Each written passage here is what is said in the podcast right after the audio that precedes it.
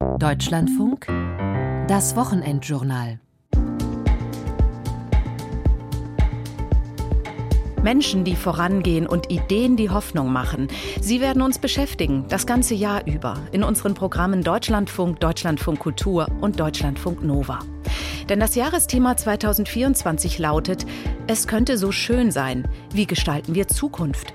Eine große Mehrheit der Hörerinnen und Hörer hat dieses Denkfabrik-Motto gewählt. Über 44.000 haben insgesamt an der Abstimmung online teilgenommen. So viele wie nie zuvor. Ich schließe daraus, dass bei den Menschen doch fast eine Sehnsucht dafür existiert, nach diesen ganzen Krisen und Schwierigkeiten, den Kriegen, mal wieder auch den Fokus darauf zu setzen, wie kann sich unser Leben eigentlich positiv entwickeln? Welche kreativen Ideen können wir entwickeln, unsere Gesellschaft, unsere Gemeinschaft, unser Leben auch zu verbessern? Also ich empfinde diese Wahl eines solchen Themas als große Ermutigung für die Programmmacher, aber eben auch für die Hörerinnen und Hörer. Sagt der Intendant des Deutschlandradios Stefan Raue. Und so schauen wir nach vorn und nehmen Sie mit auf eine Reise quer durch Deutschland. Wir stellen Ihnen im Wochenendjournal Menschen vor, die anpacken, die gestalten, die Neues wagen und Veränderungen anstoßen. Kurz Visionäre von nebenan. Und dazu begrüßt sie Claudia Hennen.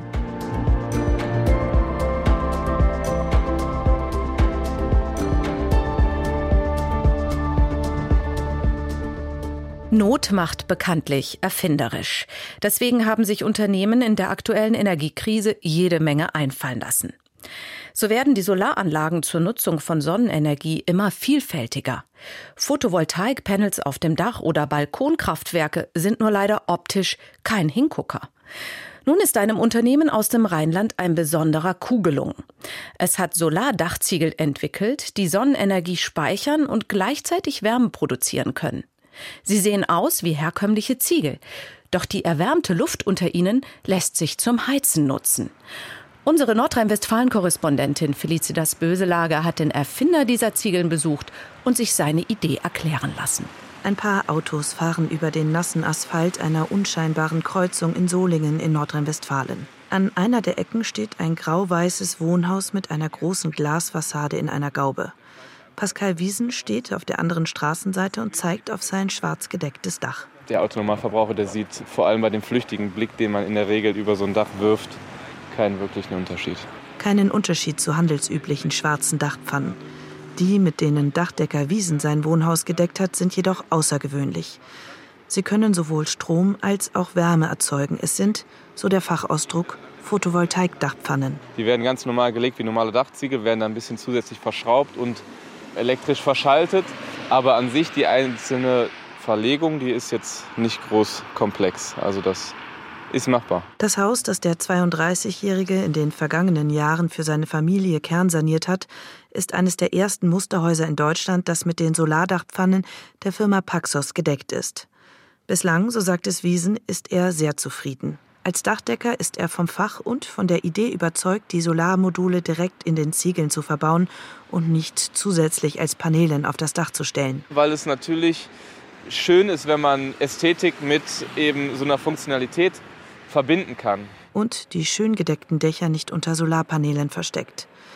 Das war auch der Ursprung der Idee von Peter Hakenberg. Er ist der Erfinder dieser Solardachpfanne.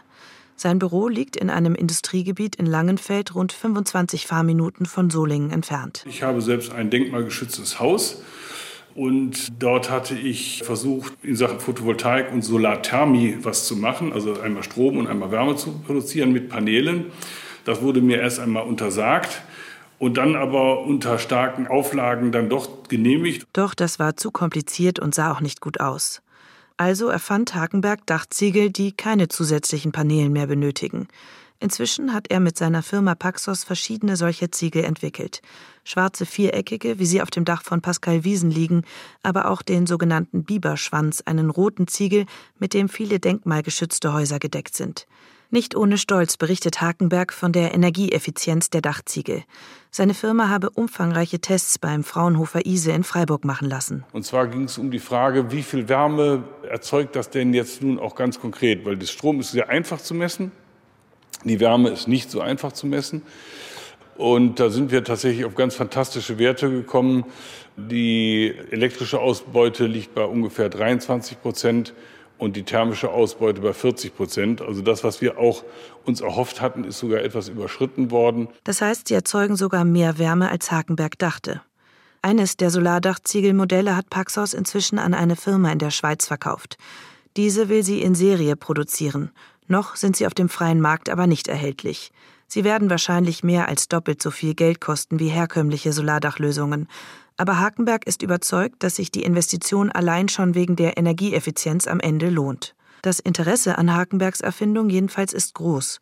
Vor anderthalb Jahren hat die Verwaltung von Schloss Bellevue angefragt, ob der Biberschwanzziegel für das Dach des Amtssitzes des Bundespräsidenten geeignet wäre. Da haben wir halt die Bemusterung vor anderthalb Jahren gewonnen. Wir wussten aber auch damals schon, dass Schloss Bellevue ja erst 2027 oder 2028 eingedeckt werden wird. Und jetzt harren wir mal der Dinge, wie weit man vielleicht auch aufgrund verschiedener Haushaltsverschiebungen da jetzt kommt. Wer mit Hakenberg durch die kleine Ausstellungshalle seiner Firma geht, sieht nicht nur die verschiedenen Solardachpfannen, sondern noch andere seiner Erfindungen, beispielsweise spezielle Ladestecker für große Akkus von Elektro-Lkw, Muldenkippern oder Dampfern. Hagenberg erzählt, dass er schon als kleiner Junge anfing zu tüfteln. Einmal versuchte er den Plattenspieler seiner Schwester zu verbessern, der diese Tüftelei allerdings nicht überlebte. Ich glaube, Erfinder wird man, wenn man A, unglaublich neugierig ist und diese Neugier auch sinnvoll befriedigt. Das heißt also, sich alles mal anschaut, was man so vor die, vor die Flinte bekommt. Aber vor allen Dingen sich auch immer fragt, den, den Status quo hinterfragt. Muss das wirklich so sein? Geht es nicht irgendwie besser? Sich natürlich auch ein Ideal vom Leben schafft, wie es idealerweise sein sollte, um dann zu überlegen, wie kommt man dahin. Dazu bräuchte es aber auch die richtigen Rahmenbedingungen, beispielsweise ein zweites Standbein, das das Einkommen sichert und dem Tüftler so auch erlaubt, mit einer Erfindung zu scheitern. Probleme, die Lösungen bräuchten, gäbe es aber genug. Ganz hochaktuell ist natürlich, wie können wir unser sehr angenehmes Leben, was wir heute leben, was ja verkehrsreich ist, wo wir gut ernährt sind, wo wir gut gekleidet sind, wo wir gute Verkehrsanbindungen haben, wie kann man dieses Leben halt nachhaltiger machen? Bei den Solardachziegeln sieht es so aus, als habe Hakenberg zur richtigen Zeit etwas für die Zukunft, also für die Energiewende entwickelt. Ob sich seine Erfindung am Ende durchsetzt, hängt aber auch davon ab, wie sich der Solar- und Photovoltaikmarkt in den kommenden Jahren in Deutschland entwickeln wird. Visionäre von nebenan, das ist unser Thema im Wochenendjournal. Passend zu unserem diesjährigen Denkfabrik-Thema. Es könnte so schön sein, wie gestalten wir Zukunft? Und wenn Sie eine Zukunftsvisionärin, einen Zukunftsvisionär kennen, dann schreiben Sie uns doch einfach an ressort.länder.deutschlandradio.de.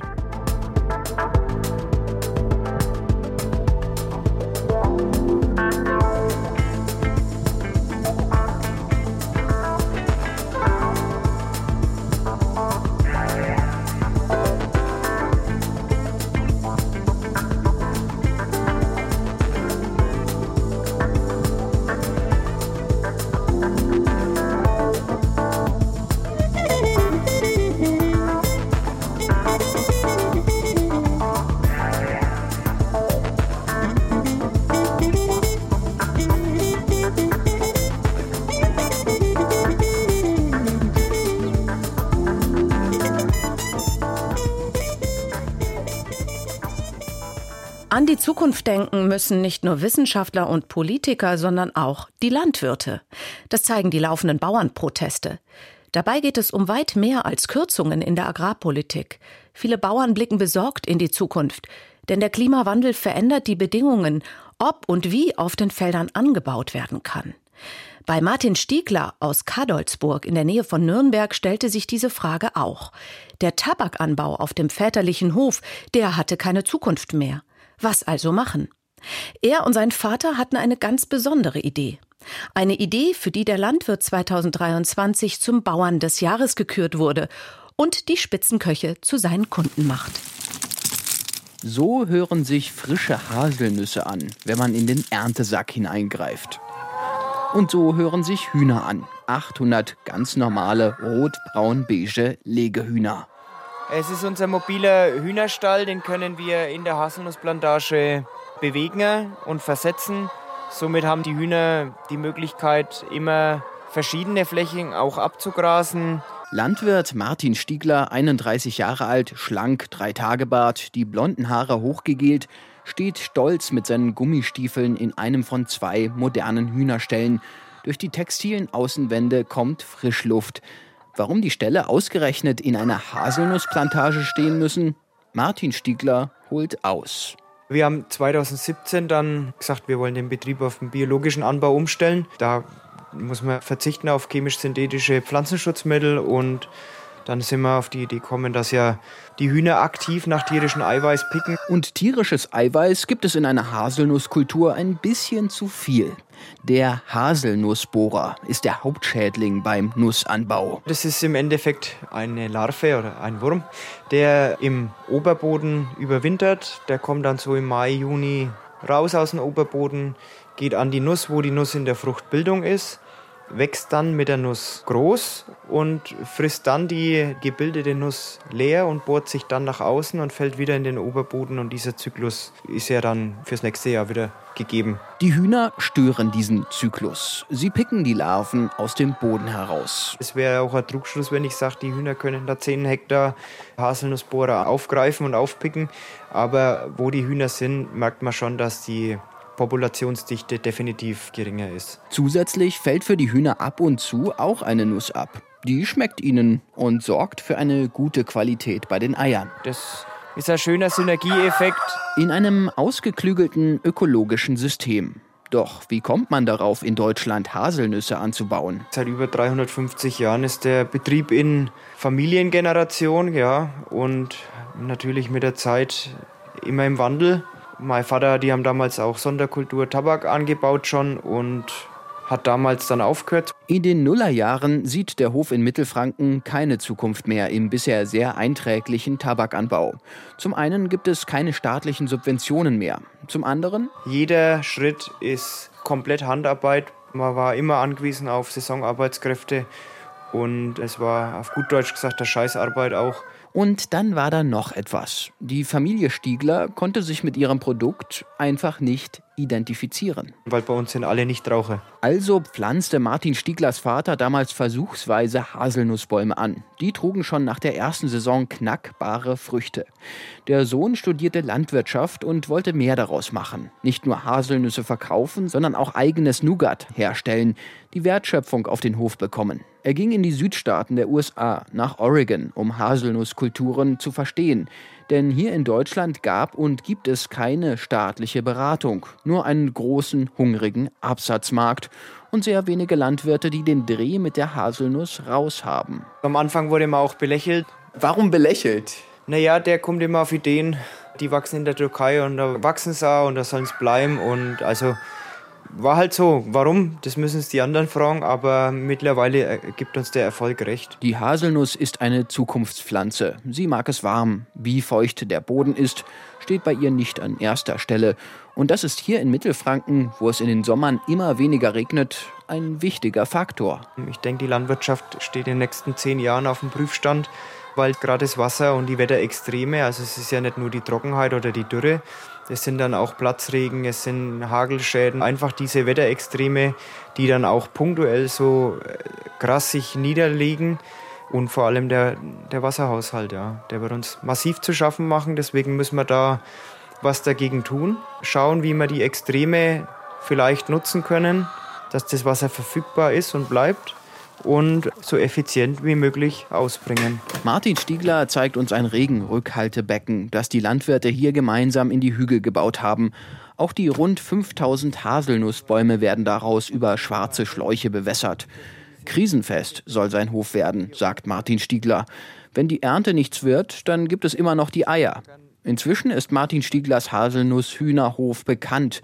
Der Hofladen ist an diesem Wintertag voll mit Kunden und dennoch gibt es Jahre, da steht alles auf der Kippe. Ein gutes Beispiel ist das letzte Jahr, 85 Prozent Ernteausfall. Das ist existenziell. Also braucht man nicht drüber reden, wenn wir heuer wieder sowas gehabt hätten, dann wäre der Ofen hier aus. Trotz der anderen Standbeine. Ne? Also da muss man sich dann mit anderen Gedanken rumschlagen. Ein Bauer, der Hühner und Haselnüsse zusammenbringt und das Rezept für einen gesunden Boden gefunden hat. Bayern-Korrespondent Tobias Krone hat ihn getroffen auf der Haselnussfarm.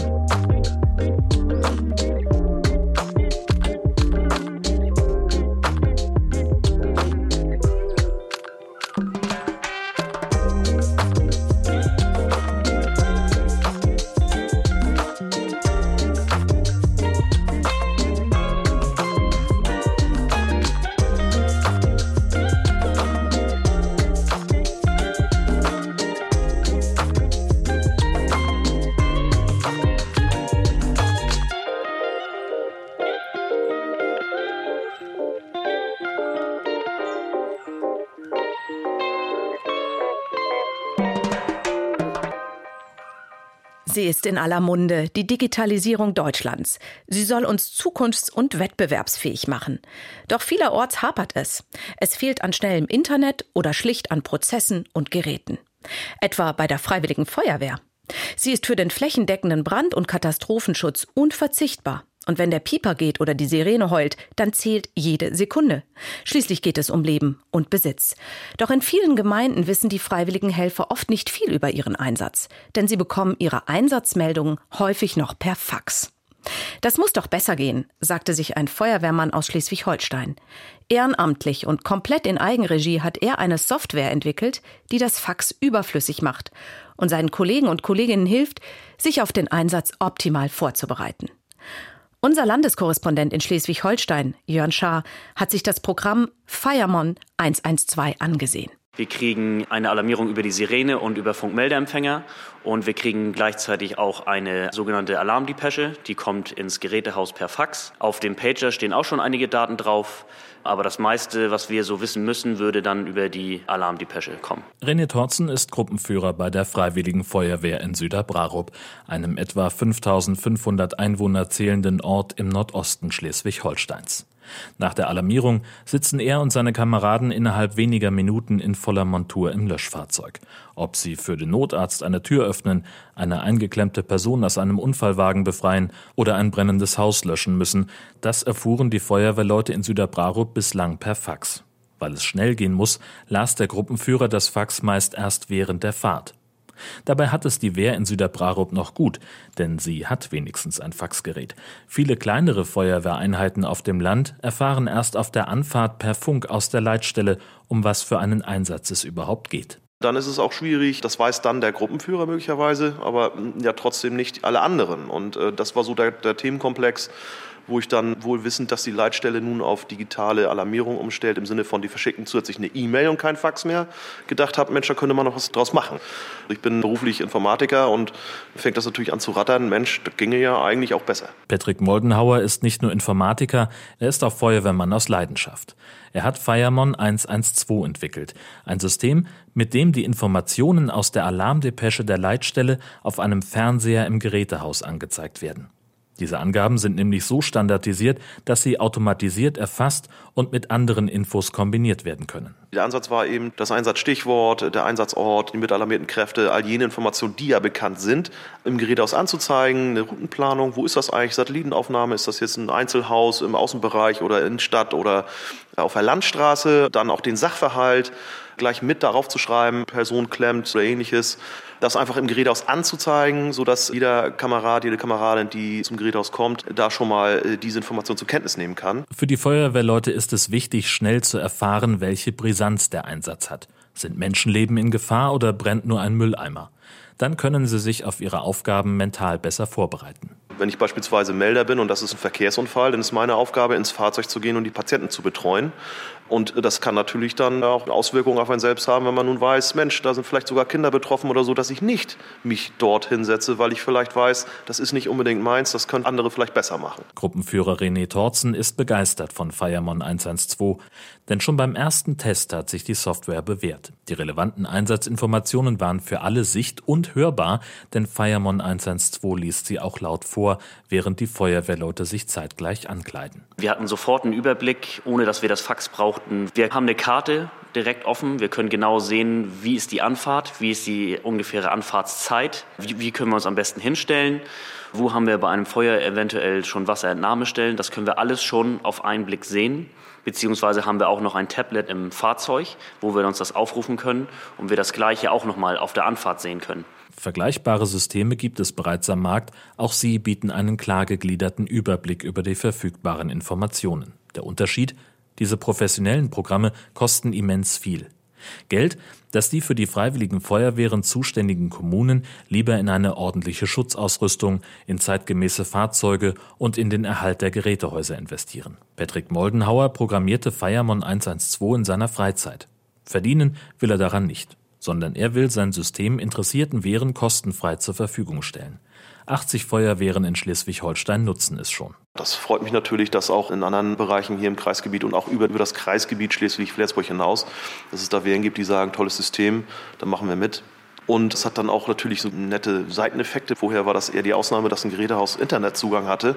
Und in dem Zuge wurde das dann relevant. Das hat dann auch in anderen Bereichen dazu geführt, dass sich da etwas weiterentwickelt hat. Und auch wenn man über Nachwuchsgewinnung nachdenkt, ich denke, da sollte auch die Feuerwehr was bieten, was die jungen Leute dann auch interessant und spannend finden. 1000 Stunden Arbeit stecken in Firemon 112, neben dem Beruf und dem Engagement in der Freiwilligen Feuerwehr. Diese Arbeit wurde nun ausgezeichnet. Vor zwei Monaten gewann Moldenhauer mit Firemon 112 den Wettbewerb Digitale Orte im Land der Ideen und setzte sich in der Kategorie Gemeinschaft gegen 170 andere Einreichungen durch.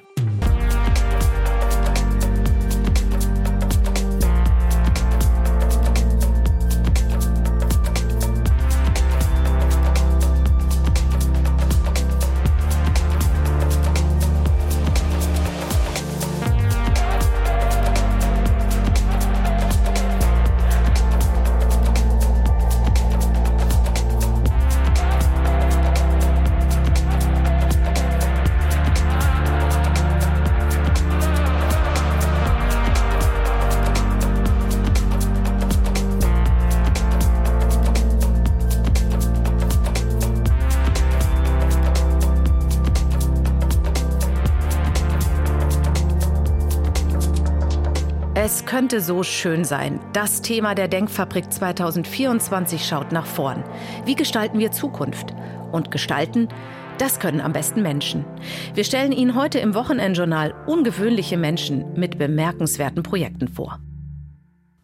Dafür blicken wir jetzt nach Altenburg, eine tausendjährige ehemalige Residenzstadt im äußersten Osten Thüringens. Zugleich eine Stadt, die in den letzten 30 Jahren über ein Drittel ihrer Bewohner verloren hat, wo viele Häuser leer stehen und die Arbeitslosigkeit vergleichsweise hoch ist. Aber auch hier gibt es Menschen, die diese Situation nicht einfach hinnehmen, sondern ihre Stadt lebenswerter machen wollen. Es sind die Mitglieder der Initiative Stadtmensch. Unser Landeskorrespondent Henry Bernhard hat sie getroffen. Susanne Seifert ist eine sehr gut gelaunte Frau mit strahlendem Lächeln, dunkelblonden Dreadlocks und Blumentattoos auf den Armen.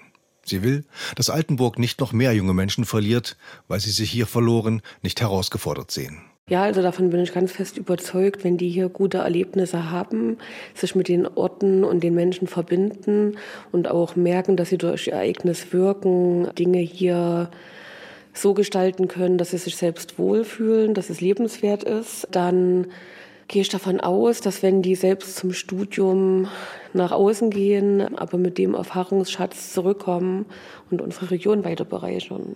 Hier ist die Farbküche der Initiative Stadtmensch in Altenburg. Ein Treffpunkt, Freizeitraum, Kreativort. Hell, freundlich und für jeden zugänglich. Daniel Rosengarten führt durch den hellen Raum, der mal die Schalterhalle einer Bank war. Also hier sind zum Beispiel unsere ganzen Artikel für Farbküche zum Basteln, von Pappmaché über Holz, Bastelbögen.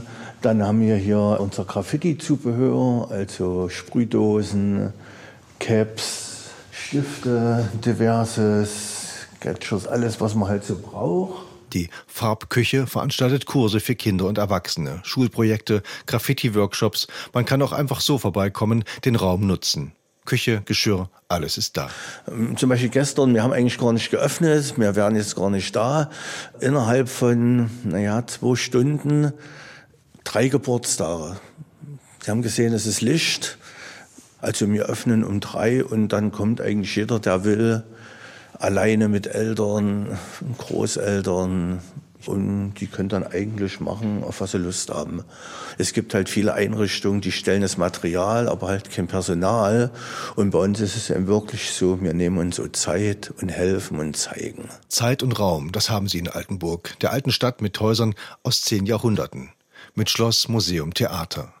Seit 1990 schrumpft Altenburg von 56 auf 32.000. Die Abwanderung ist mittlerweile gestoppt, aber zu viele sterben und zu wenige werden geboren. Und die wenigen Kinder gehen oft auch noch weg, wenn sie die Schule beendet haben. Stadtmensch, die Initiative, die die Farbküche betreibt, möchte sie hier halten. Alle, alt und jung, egal wer kommt. Dadurch, dass wir ja ganz viele Veranstaltungen machen, die sehr offen sind, kommt es natürlich auch vor, dass diese AfD-Wähler ja auch Teil der Veranstaltung sind und davon profitieren oder mit ihren Kindern profitieren oder einfach eine coole Veranstaltung haben. Ob sie sich den Luxus leisten könnten, mit manchen Leuten nicht zu reden, weil sie ihnen politisch nicht gefallen? In den größeren Städten, in Erfurt oder Jena, hört man das oft. Aber hier, wo die AfD in manchen Wahlbezirken bis zu 37 Prozent bekommen hat, zur letzten Bundestagswahl? Grundsätzlich ja. Grundsätzlich rede ich äh, mit jedem. Es bringt auch nichts, nicht mit jedem zu reden. Also das können wir versuchen. Da haben wir hier aber schnell verloren. Ähm, ja, nein. Anja Fähre ist die Projektkoordinatorin von Stadtmensch. Vor fünf Jahren hat sie das Projekt gegründet, Fördermittel organisiert. Also es ist ähm, gut zu versuchen, jeden einzubinden. Es gibt natürlich Grenzen, na, die sind ganz klar. Aber ähm, wir müssen schon gucken, dass wir als Gesellschaft insgesamt zusammenarbeiten. In vielen Projekten mit Kindern und Jugendlichen hören wir ja auch, was die Kinder so erzählen. Das ist das, was sie einfach übernehmen, was sie am Frühstückstisch hören. Naja, so immer klassisch, ja, die Ausländer nehmen uns die Arbeit weg. Das hören wir hier von Schülern, teilweise auch von ausländischen Schülern. Oder die da oben machen alles kaputt. Und würden wir jetzt solche Projekte nicht machen oder die Eltern in die Arbeit einbinden, na, dann haben wir ja wirklich verloren. Also man kann so viel noch gerade rücken. Sie stellen Ihren Raum auch anderen Initiativen zur Verfügung. Heute kommt die Familienhilfe von Horizonte, sind ungefähr 30 Personen. Also Familien, denen es nicht so gut geht, die nicht so im Mittelpunkt der Gesellschaft stehen. Das sind ja auch Familien, die eher zurückgezogen leben und wahrscheinlich so mit ihrem Schicksal Tendenzen in ihren Meinungsbildern entwickeln, die nicht mehr ganz so demokratisch sind. Da seien nicht nur AfD-Wähler dabei. Mitunter kämen auch knallharte Neonazis mit ihren Kindern. Das sei nicht immer einfach, erzählt Anja Fähre. Wenn die dann eben dann auch mal zu uns kommen ne, und in ein Umfeld kommen, was eben nicht so geprägt ist und mal wieder andere Meinungen hören, mal wieder rausgeholt werden aus diesem ganzen rechten Sumpf da, das ist schon total wichtig. Also wir können die da ja nicht lassen. Ne? Deswegen ist es doch wieder dieses, wir reden nicht mit denen, totaler Quatsch. Klar müssen wir mit denen reden, weil wir müssen die ja da irgendwie mal wieder rausholen und mal zeigen, dass es eben auch anders geht. Wie würden wir es denn sonst machen? Wenn man sie alle nur wieder in ihrer Suppe schwimmen lässt, ist ja klar, dass alle nur den gleichen Geschmack haben. Ja? In diesem Superwahljahr in Thüringen wollen die beiden mit Kindern und Jugendlichen Wahlprüfsteine erarbeiten und Politiker befragen. Mit ihrem Engagement erhoffen sie sich, dass Kinder ihre Stadt positiv erleben und bleiben oder wiederkommen. Haltung entsteht durch Begegnung. Und wir schaffen hier Begegnungen und so kann sich auch eine Haltung verändern.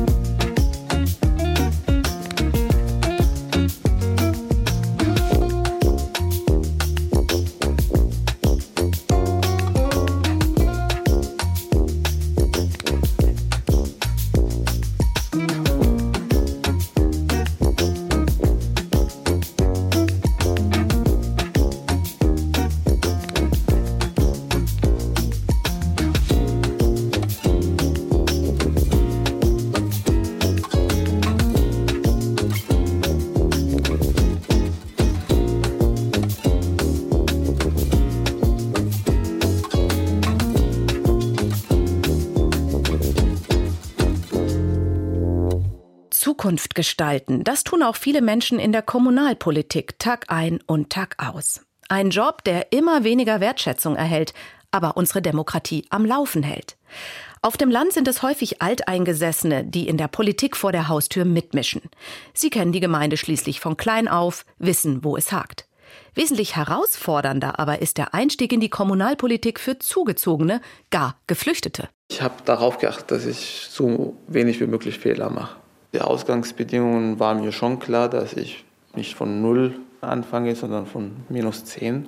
Der das sagt, das ist ein 29-jähriger Mann aus Syrien, der vergangenes Jahr in dem schwäbischen Dorf Ostelsheim im Nordschwarzwald zum Bürgermeister gewählt wurde. Rian Al-Schelbel. Sein Wahlsieg hat bundesweit für Aufmerksamkeit gesorgt. Vor achteinhalb Jahren war der damals 21-Jährige aus Syrien über das Mittelmeer nach Europa geflüchtet, landete schließlich im Nordschwarzwald, lernte Deutsch, machte eine Ausbildung zum Verwaltungsfachangestellten, wurde deutsche Staatsbürger und nun Bürgermeister. Eine Bilderbuchkarriere in puncto Integration. Und es ist gerade diese Lebensgeschichte, die Al-Schelbel ganz anders auf seine Gemeinde und die Aufgaben als Bürgermeister gucken lässt.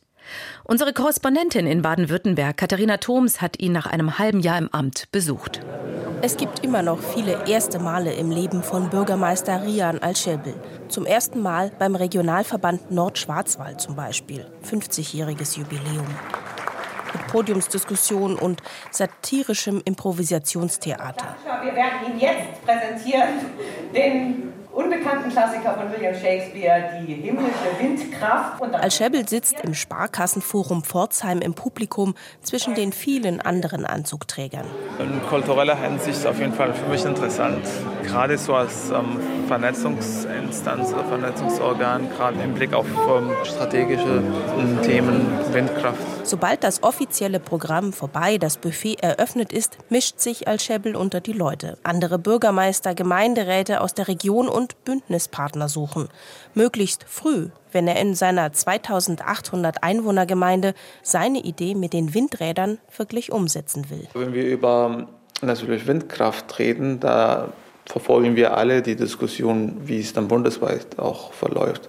Nicht immer kulant, nicht immer sachlich, nicht immer faktenbasierend. Sagt Rian Al-Schebel auf seinem Bürgermeisterbürostuhl im Rathaus von Ostelsheim. Die kleine Gemeinde steht finanziell glänzend da, schuldenfrei.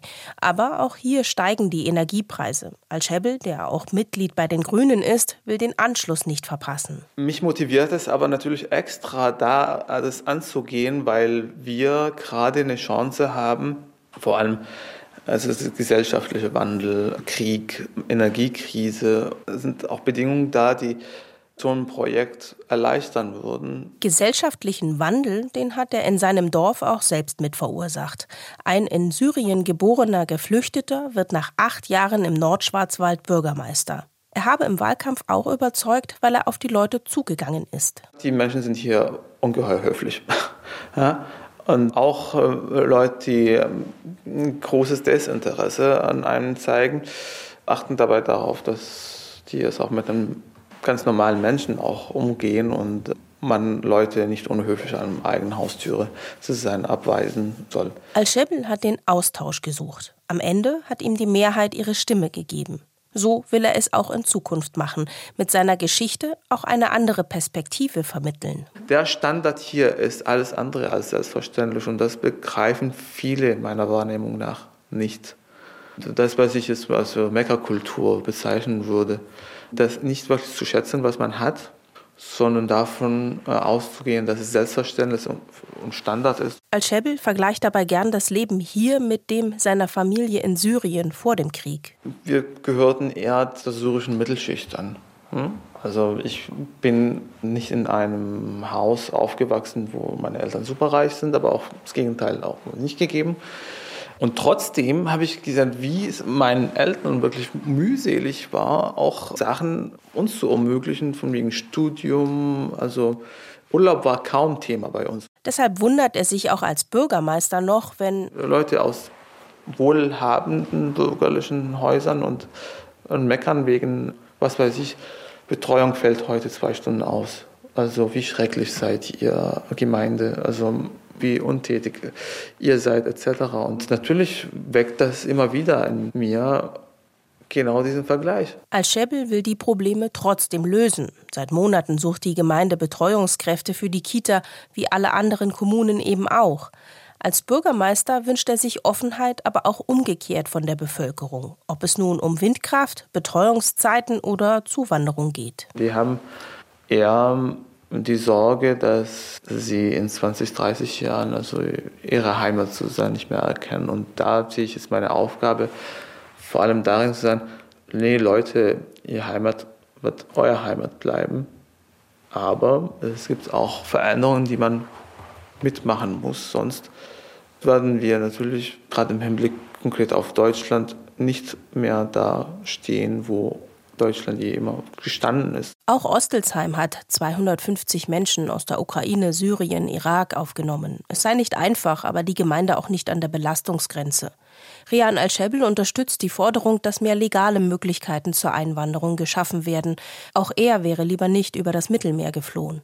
Aber egal ob als Geflüchteter oder als Arbeitsmigrant, diejenigen, die zu uns kommen, hätten doch sowieso die gleichen Bedürfnisse, findet Al-Schebel. Die brauchen genau dieselbe Infrastruktur, weil die genau Wohnungen, Kitaplätze, Schulplätze auch brauchen. Und das richtige Vorgehen ist aus meiner Sicht genau an unserer Infrastruktur zu arbeiten und da hinein zu investieren. Die Menschen, die nach Deutschland kommen, würden ja auch selbst viel investieren. Er sei da als Bürgermeister keine Ausnahme. Es gäbe so viele Bäcker, Pflegekräfte oder Ärztinnen. Rian Al-Shebel findet, es hilft, mal die Perspektive zu wechseln, anders zu denken und auch mal das Undenkbare zuzulassen. Das alles, wie es ist, bleibt, ist an der Stelle völlig realitätsfremd. Aber man sieht nochmal, wenn man jetzt Ostelsheim als Beispiel nimmt, dass breitere Gruppen der Bevölkerung doch sehr wohl diese Bereitschaft haben, wenn sie überzeugt werden.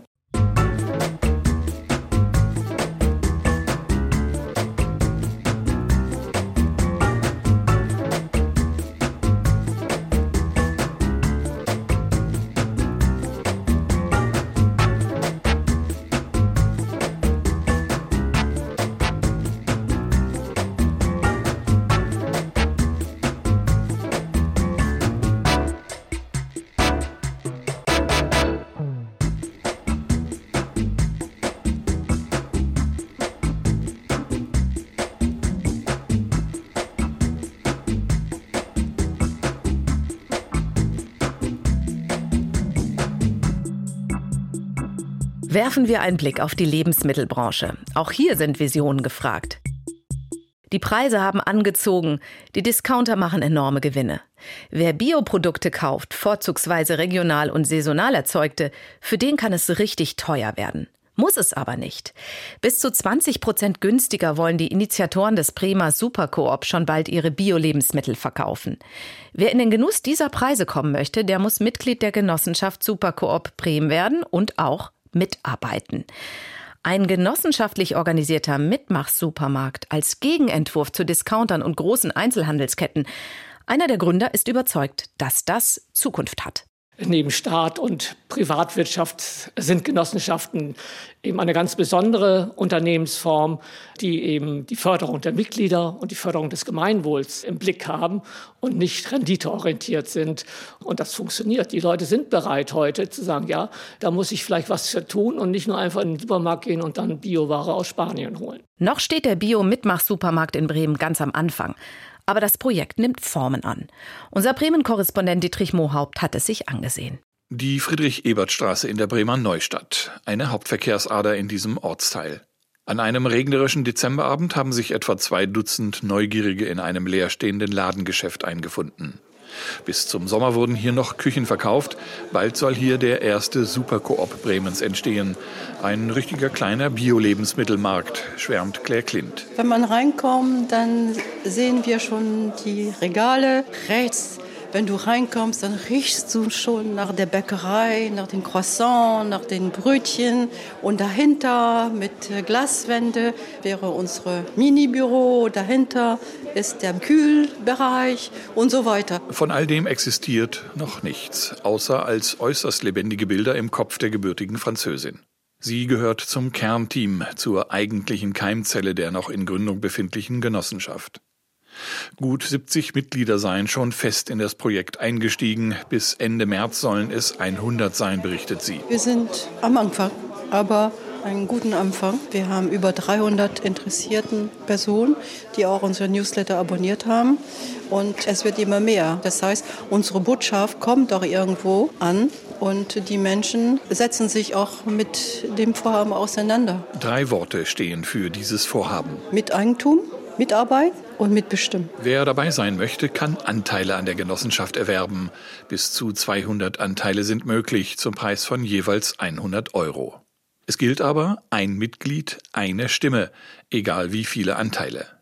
Jedes Mitglied verpflichtet sich zu drei Stunden ehrenamtlicher Mitarbeit pro Monat, ob beim Verkauf im Laden oder hinter den Kulissen im Büro.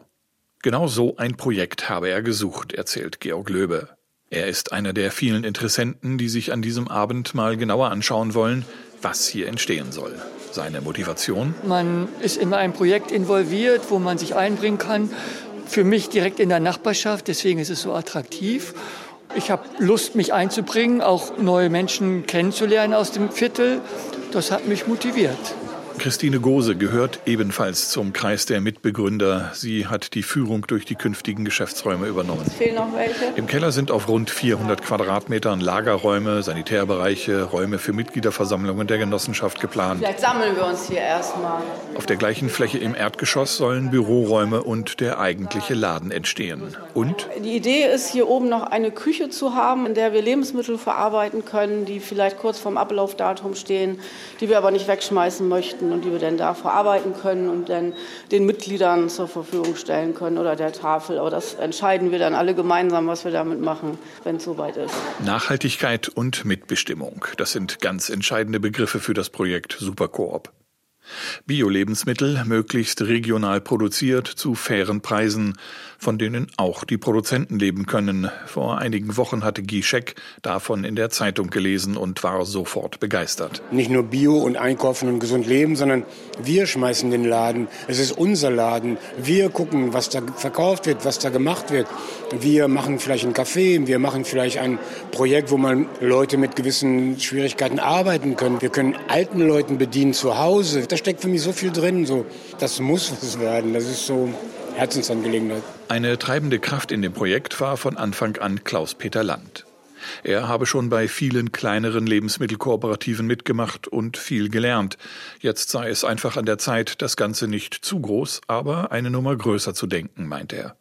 Es gäbe gerade in der Ökolandwirtschaft sehr unterschiedliche Betriebsgrößen. Und die sind nicht alle dafür geeignet, für die Riesendiscounter die Mengen und zu deren Preisen halt anzuliefern. Es geht auch darum, da faire Angebote zu machen und eben die regionale und saisonale Produktion, aber auch die kleinteilige Produktion eben zu stärken. Und dafür braucht man auch einen gewissen Absatzmarkt, der eine Verlässlichkeit bietet, dass eben Produzentinnen und Produzenten in der Region auch Abnehmer für ihre Produkte finden. Ganz neu ist die Idee vom Superkoop nicht.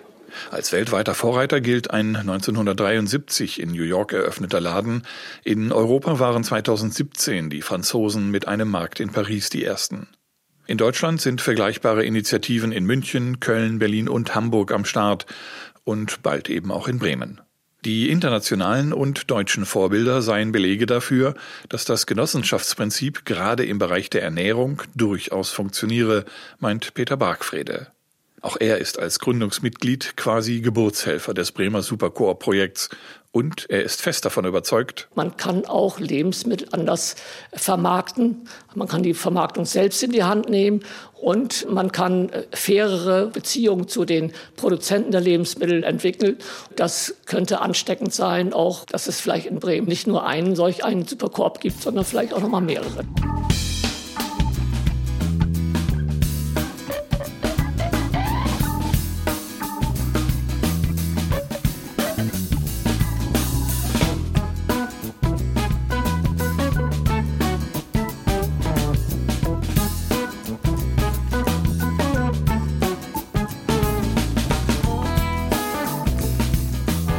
Visionäre von nebenan, wie Menschen Zukunft gestalten. Das war das Thema im Wochenendjournal. Passend zum Denkfabrik-Motto 2024, es könnte so schön sein. Dass diese Visionen, die wir Ihnen im Programm vorstellen, durchaus langfristig Impulse setzen, Davon ist Deutschlandradio-Intendant Stefan Raue überzeugt. Weil man ja immer denkt, oh, da kommt die nächste Krise und dann ist das wie ausgewischt. Aber das sind ja Themen, die sind nicht mit dem 31. Dezember beendet, sondern die halten an. Und vielleicht können viele Menschen, die uns im letzten Jahr gehört haben, mit bestimmten Informationen und Anregungen, Experten, noch immer etwas anfangen. Und vielleicht konnten wir dadurch ihnen auch etwas hilfreich sein. Am Mikrofon verabschiedet sich Claudia Henn. Danke, dass Sie dabei waren.